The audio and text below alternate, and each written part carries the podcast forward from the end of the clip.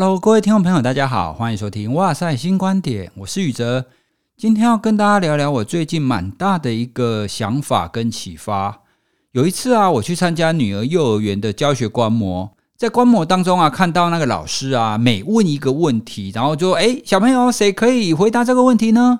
哦，那很多的小朋友，大家我我我我我，大家都拼命的举手，大家都想要回答那个问题，但其实也不是每一个小朋友都知道答案的哦。因为有的时候老师点他起来啊，就会发现他根本不会，他根本也不知道老师说要干嘛，但是他就是很非常踊跃的举手。所以我看到那个教学观摩的时候，我觉得非常有趣。为什么在幼儿园的时候，那些孩子他们都会非常踊跃的跟老师互动，都会非常踊跃的回答问题？但是我以前在大学教书的时候啊，我就问说：“诶，这个谁会啊？那这个你们有什么想法啊？”大部分的人呢都不太愿意回答问题。我就想说，为什么会这个样子呢？哦，那有一次啊，我我就在网络上，我就问网友们问这个问题，说：诶，如果你不再愿意举手回答问题的话，原因是什么呢？有百分之七十四的人呢，就将近四分之三，哦，四分之三的人说，因为怕犯错，哦，因为他怕回答的问题是错的，或者是他提问的那个问题太逊了、太幼稚、太丢脸了，问错问题，所以他也不敢问。大家都非常害怕犯错。可是呢，我们来想一想，犯错真的是一件非常糟糕的事情吗？有人是一辈子都不犯错的吗？没有嘛。其实大家都会犯错，而且大部分的人呢，都是在错误当中长大的。那为什么我们会这么害怕犯错呢？犯错明明是好事啊！所以最重要的一个根源呢，就是我们必须要可以正确的理解错误的意义是什么。当然啦，大家所想象的错误不太一样。我今天所讲的错误比较着重在知识上的哦，知识上或者是你常识上的认知上的这一种错误。那讲到错误啊，其实也跟生活上的产品设计有关系。记得啊，我以前在学人因心理学的时候，就有提到，如果你的产品设计不好，就很容易引发使用者会有一些错误的行为，就会觉得这个产品不好用。哦，所以产品如果要好用啊，它就必须要容易识别，就容易看得出来该怎么用嘛，而且要容易被理解，这样子整个易用性高，然后产品才会避免错误的发生嘛。我们要正式聊今天的主题错误之前呢，我们先来进一段生活资讯。大家有去过 Seven Eleven 里面领过钱吗？这个资讯就是要告诉你，它里面的提款机的界面因为易用性的部分而改变喽，而且还有一些好康的优惠。好，那我们就先来听听这一段生活资讯。ATM 做指定交易就可以抽十万点的 Open Point，你相信吗？中国信托欢庆新一代的买位 ATM 全新升级，五月底前到中信的 ATM 完成指定交易，累积三点以上就可以抽十万点的 Open Point，名额有限，赶快去全台 Seven Eleven 都有的中信 ATM 抽一波哦。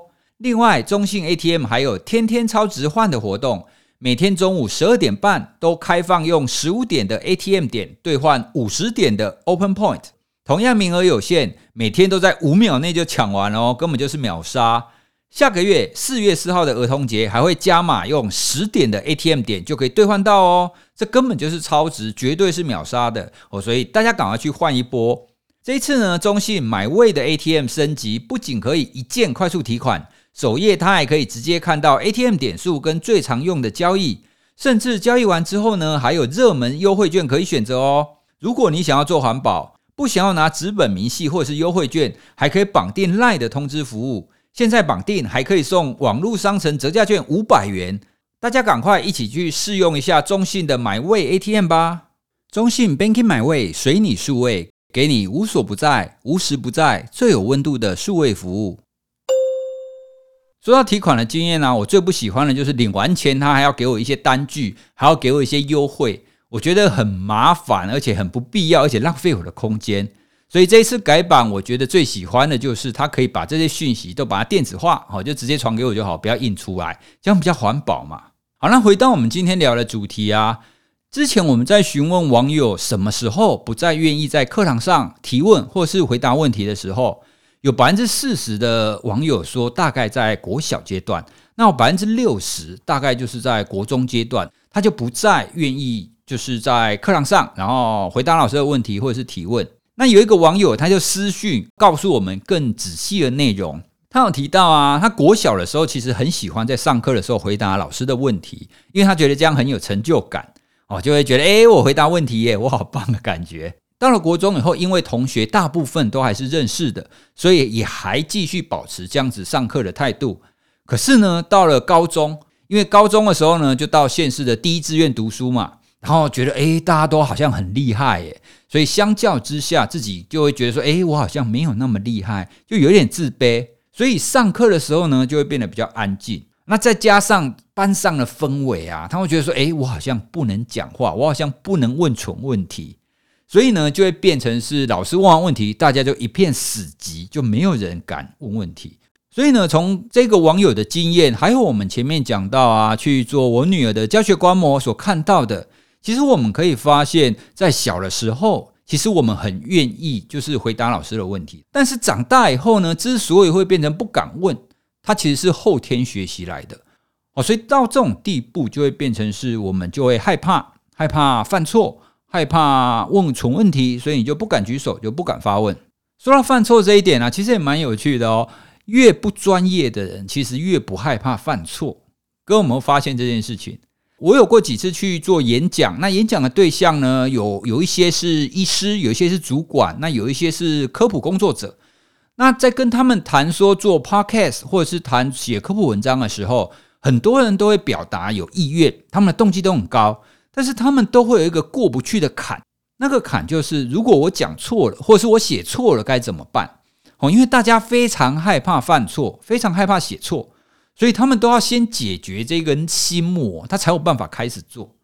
好啦，那如果我们反过来看，大家可能都有看过一些 KOL、一些网红，哦，那他们在写文章、他们在讲事情的时候，他们有在怕犯错的吗？网红他们也常常讲了一些似是而非，甚至有一些讲的是误解或是错的内容，但是他们没有在怕的啊。为什么会这个样子？明明专业的人，就算犯错，他的正确度仍然是比较高的哦。可是专业的人就非常害怕犯错，那不专业的人他就不怕。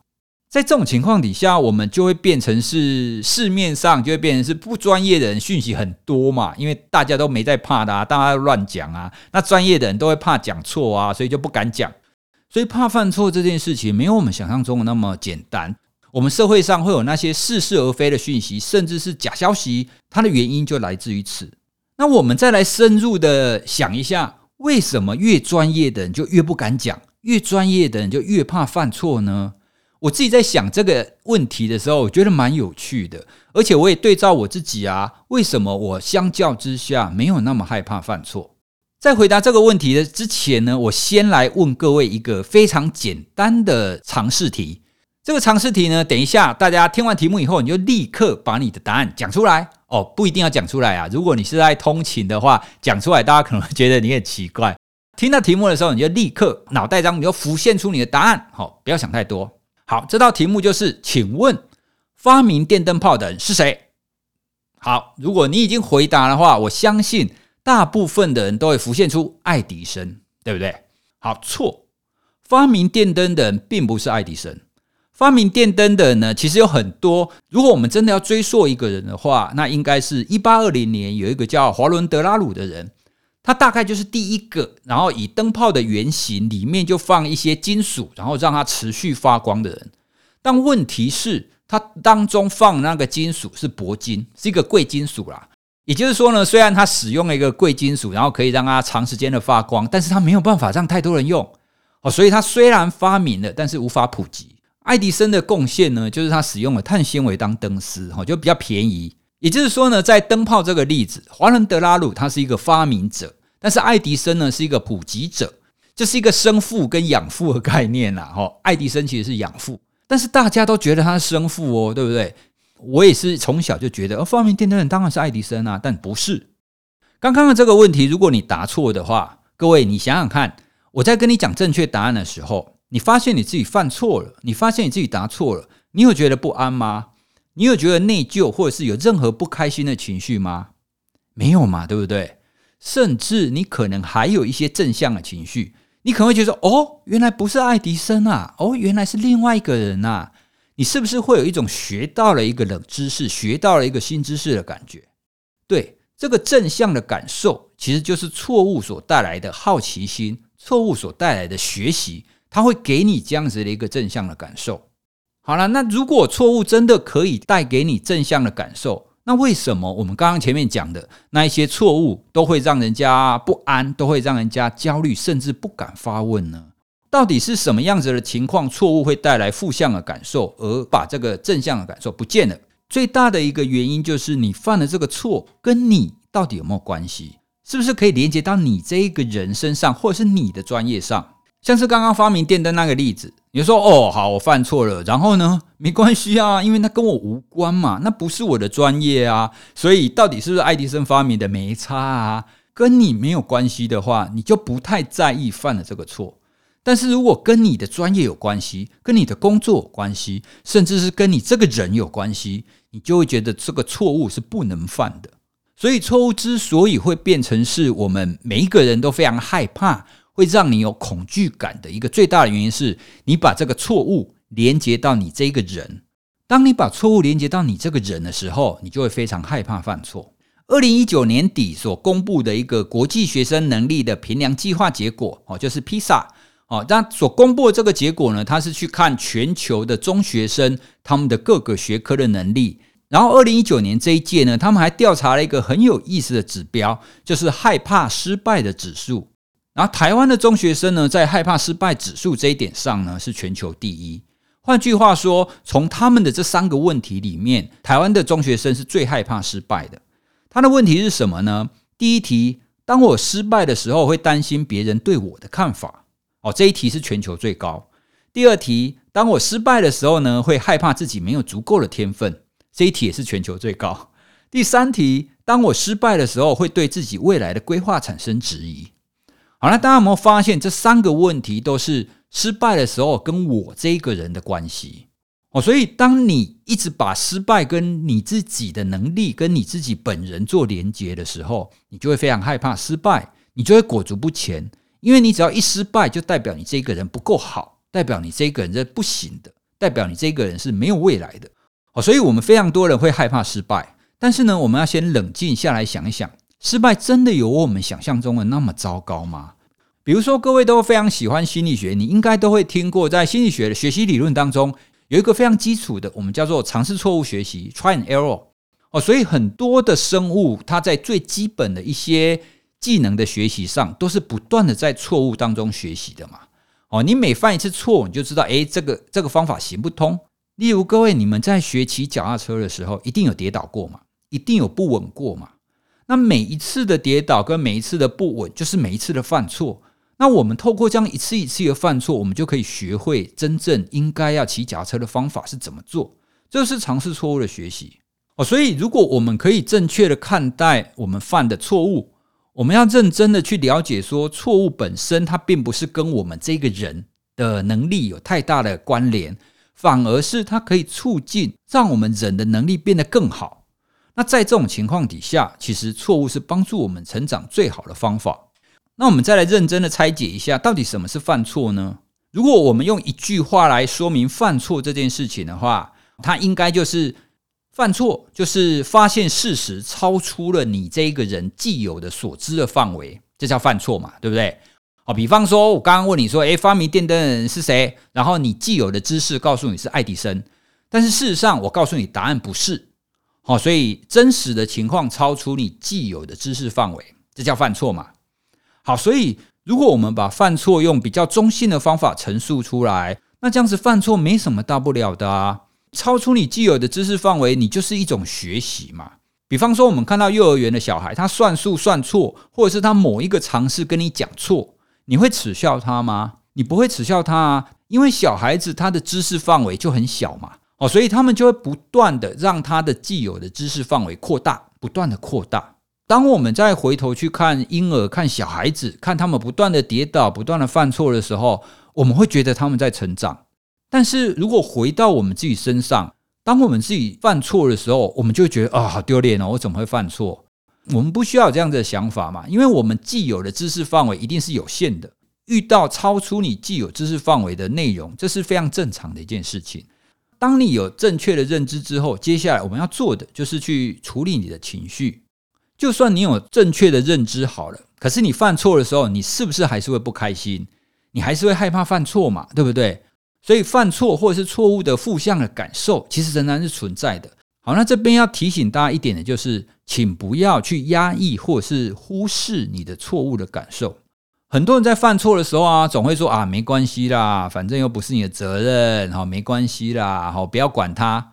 好，那甚至你的孩子或是你的朋友、你的同事犯错的时候，你就安慰他啊，不是你的错啦，不要在意，等等等等的。我们都会试图叫大家忽略犯错所带来的负向感受，来让自己不要太在意，来让自己离开这样负向的情绪嘛，对不对？这个方法其实不见得是最好的。大家想看看哦，如果你在教孩子，你每一次都这样子教，每一次他犯错了，你都跟他说没关系，不要在意，不是你的错。这样子长大以后，他会变什么样子？长大以后，他就有可能会变成到处闯祸，然后父母亲就要在后面收拾残局的情况啊！大家在社会上是不是时有所闻，有这一类的状况？不要跟孩子，或是不要告诉自己犯错没有关系，不要管犯错的负向情绪。不是的，负向情绪也有帮助我们更好的空间。就像我们节目里面常常在强调的，不要去忽视你的情绪，就算是负向情绪也一样。你需要去接受它，你需要去了解它的用意是什么。关于犯错的负向情绪啊，有一个研究甚至还发现，如果你可以感知你犯错之后的情绪的话，你反而可以帮助你在下一次的挑战当中表现得更好。那这个研究啊，他们就找了九十八个大学生，然后叫他们做某一个任务，然后他们有经过设计，就是这个任务他们一定会失败。所以没有一个人会成功，每一个人在做这个任务一定会都会失败。好了，那等他们做这个任务失败之后啊，他们就分成两种情境，一种情境呢，就请他们去感知一下他们现在就是遭受挫折、错误跟失败之后的感觉；另外一种情境呢，就叫他们不要去感觉，你只要去想想刚刚做了什么就好了，不要去感觉情绪。所以就是一种感受情绪，一种不感受情绪。然后接下来再给他们简单跟困难的任务。结果啊，就发现，如果他们有感受到自己刚刚失败的情绪的话，他们在后续那一个比较困难的任务呢，是表现得比较好的。另外一组就是不感受情绪，就是不要去管情绪的那一组，他们反而表现得比较不好。所以这就是我们刚刚说的，如果你可以关照你犯错或者是错误之后的那一种情绪跟感受的话，这样子的情绪跟感受会化为你下一次挑战。下一次进行同样任务的动力哦，因为我们每一个人都不想要再犯同样的错嘛，所以这个是提醒大家。虽然我们说错误是正常的，错误错误是可以帮助你成长，但是千万不要把错误所带来的那一种负向的感受直接压抑掉，直接不管它，这样子不见得是最好的方法。但是说是这么说啦，你你说要感受负向的情绪，但是感受负向的情绪，挫折感就很大啊，你就会不舒服啊。我为什么要感受它？所以在这边呢，我要推荐各位一个方法，心理学上我们把它称为重新框架。你要重新的去看待你所犯的这个错误，那这个错误呢，有没有其他的解释方法？你从不同的立场、从不同的角度，或是从不同的维度去看待这件事情的时候。它是不是可以产生不一样的结果呢？哦，所以当我们可以改变对一件事情的诠释的角度的话，这件事情对我们的意义就会不太一样。好，那比方说，我之前念书的时候，我曾经休学过，我也曾经也延后毕业过。有很多学生其实会觉得说：“哇，你读书读到休学，你读你读书读到延毕，你很失败，你怎么会这个样子？大家都可以毕业啊，为什么你要休学，你要延毕？你实在是太逊了。”我一刚开始其实也有这样子的观点，我会觉得我自己是个失败者。但后来我换一个角度想，如果我这样子的延毕或是这样子的休学，在我这一生过程当中，这一年可以为我带来一个正向的好处，它可以让我学习到新的东西，它可以让我有不同的观点。那这一年事实上没有那么严重啊。你想想看，如果你一生有八十年。你这八十年，你是在二十三岁毕业跟二十四岁毕业差一年有差吗？你在毕业一二十年之后，你去回顾，你是几年前毕业？你是十年前毕业还是十一年前毕业？这有差吗？这其实没差哦。所以，当我们可以从不同的维度、从不同的角度去思考这件事情的时候，你就会发现这件事情没有你想象中的那么严重。或者是你可以重新赋予它不同的意义。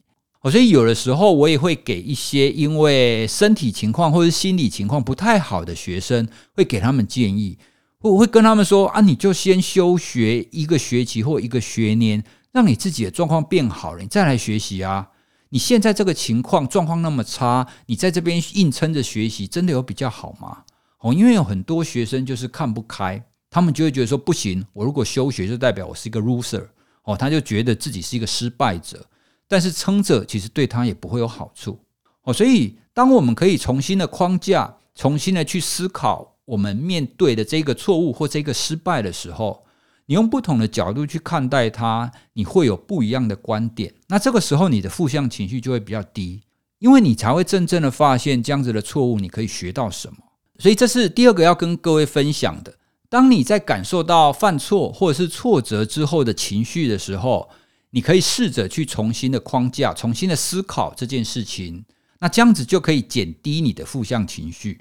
当然，重新框架这件事情非常好，但是也有一些限制哦。我要提醒大家，就是你不要在谷底、谷底最谷底的时候，要让自己做这件事情，或者是你建议朋友做这件事情。比方说，有一些人在失恋或者是挫折的时候，都会建议朋友啊，就跟他说啊，没关系啦，你值得更好的啊，啊，没关系啦，下一个男人或下一个女人更好啊，啊，没关系啦，我们一起来想想看有没有什么更好的方法。这些重新框架的语句有没有不好？没有不好，很好。但是这些重新框架的方法，一定要在他的情绪已经稍微有一点点缓和，就是他已经开始有一些认知功能的时候，才有办法做了。哦，如果他在非常绝望、非常低谷的时候，你还在那边跟他讲啊，没关系啊，下一个男人会更好，下一个女人会更好的时候，他只是会觉得你在讲风凉话。所以，并不是正向思考或者重新框架不好，而是你需要又在正确的时机点使用它。好了，那你可能又会问啊，那如果你真的在谷底的时候，或者是你的朋友在谷底的时候怎么办？我自己最喜欢的就是转移注意力去大自然上面。像我以前年轻的时候，有一次分手的时候，我的一个好朋友，他就没有讲任何的理由，他就硬压我到山上去。好，那到山上去，就在山上那边广阔的草原走一走。诶，我回来的时候，我的心情真的就好很多了。那当然，这不只是环境的改变，这还有朋友人际的支持。朋友不见得要直接去解决你的问题，你只要出现在他身边，让他知道，嘿，有我在你旁边。你只要让他感受到人际支持在，这样就够了。这个是推荐给各位，当你在谷底的时候，或者是你发现你的朋友在谷底的时候，你还不能让他重新框架的时候，就用这种方法，就让他感觉到有一些人在支持他。这几年，不管是在企业界或者是教育界，都有一个非常夯的一个名词，我们称它为成长型的思维。哦，那这个成长型的思维是 Stanford 一个教授叫杜维克教授他所提出来的。成长型思维的概念就是，如果你是一个愿意接受新的挑战、愿意学习新事物，然后不是害太害怕挫折的呢，那你就是比较偏向于成长型思维。但相反的，如果你都不想学新的东西，你会害怕挑战，然后你会觉得哦，挫折就很讨厌，你就不想要产生挫折的时候，你就会变成是一个固定型思维的人。我们刚刚所提的这一些关于怎么看待错误的看法，其实也就是成长型思维当中很重要的一个关键。你怎么去看待你的错误？哦，那错误其实是帮助你成长的，而不是让你觉得内疚、让你裹足不前的。好，那在这边呢，就要举刚刚我们讲的爱迪生，他也是讲了不少话，就是传颂后世，觉得蛮有趣的。传说中啊，他当时为了要测试灯泡灯丝的材料，他曾经尝试过了上千种嘛，然后他又失败了上千次，他犯了上千次的错误。所以呢，就有一个记者问他说：“你失败了一千多次，你的感觉是什么呢？”然后爱迪生就回答说：“我并没有失败，我只是发现了上千种不成功的方法。”诶，各位乍听之下，这句话是不是很像是一句干话？诶，就不成功，它不就是失败吗？但事实上，他这句话就隐含了我们刚刚所讲的那个概念。的确，如果就材料而言，它只要剔除一种不能用的，它是不是就是有一种新的发现？它以后就不要再试这一种啊。所以，这就是我们刚刚所谈的，犯错的重点，并不是这个错误跟你这个人能力有什么关系。犯错在于你学到了新东西，你知道原来这个是我不知道的。所以今天呢，主要是想要跟大家分享，我们要怎么样看待错误这件事情。的确，我从小到大的学习历程当中，也经历过那一种非常害怕错误的时候。你没有做，你当然就不会犯错；但是你没有做，你就不会成长。你做了，但是错了，那就是你学到了新的东西哦。所以每一次有人问我说：“诶，你如果在讲 podcast 或者是你写科普文章错了怎么办？”我的回答很简单：错了就认错啊，去把它更正过来就好了。你没有必要把这种知识上的错误当成是你这个人的污点。每一次的犯错都是你一次的学习，所以今天呢，主要想要跟大家分享关于错误的观点啦。因为这件事情对我的启发也是蛮大的，所以错误只不过是事情在我的已知范围以外而已啊。当你正确的觉知到这一点的时候，你就会知道错误其实没有那么严重，它带给你的那一种负向的感受也会明显的比较低。希望大家之后可以更不用害怕错误一点，也更勇于去挑战你自己。不断的挑战，不断的错误，你才会有不断的成长。如果你有任何回馈想要分享的，欢迎你可以私讯给我们，或者是从 IG，或者是从任何管道可以跟我们联系。好，谢谢大家的收听，拜拜。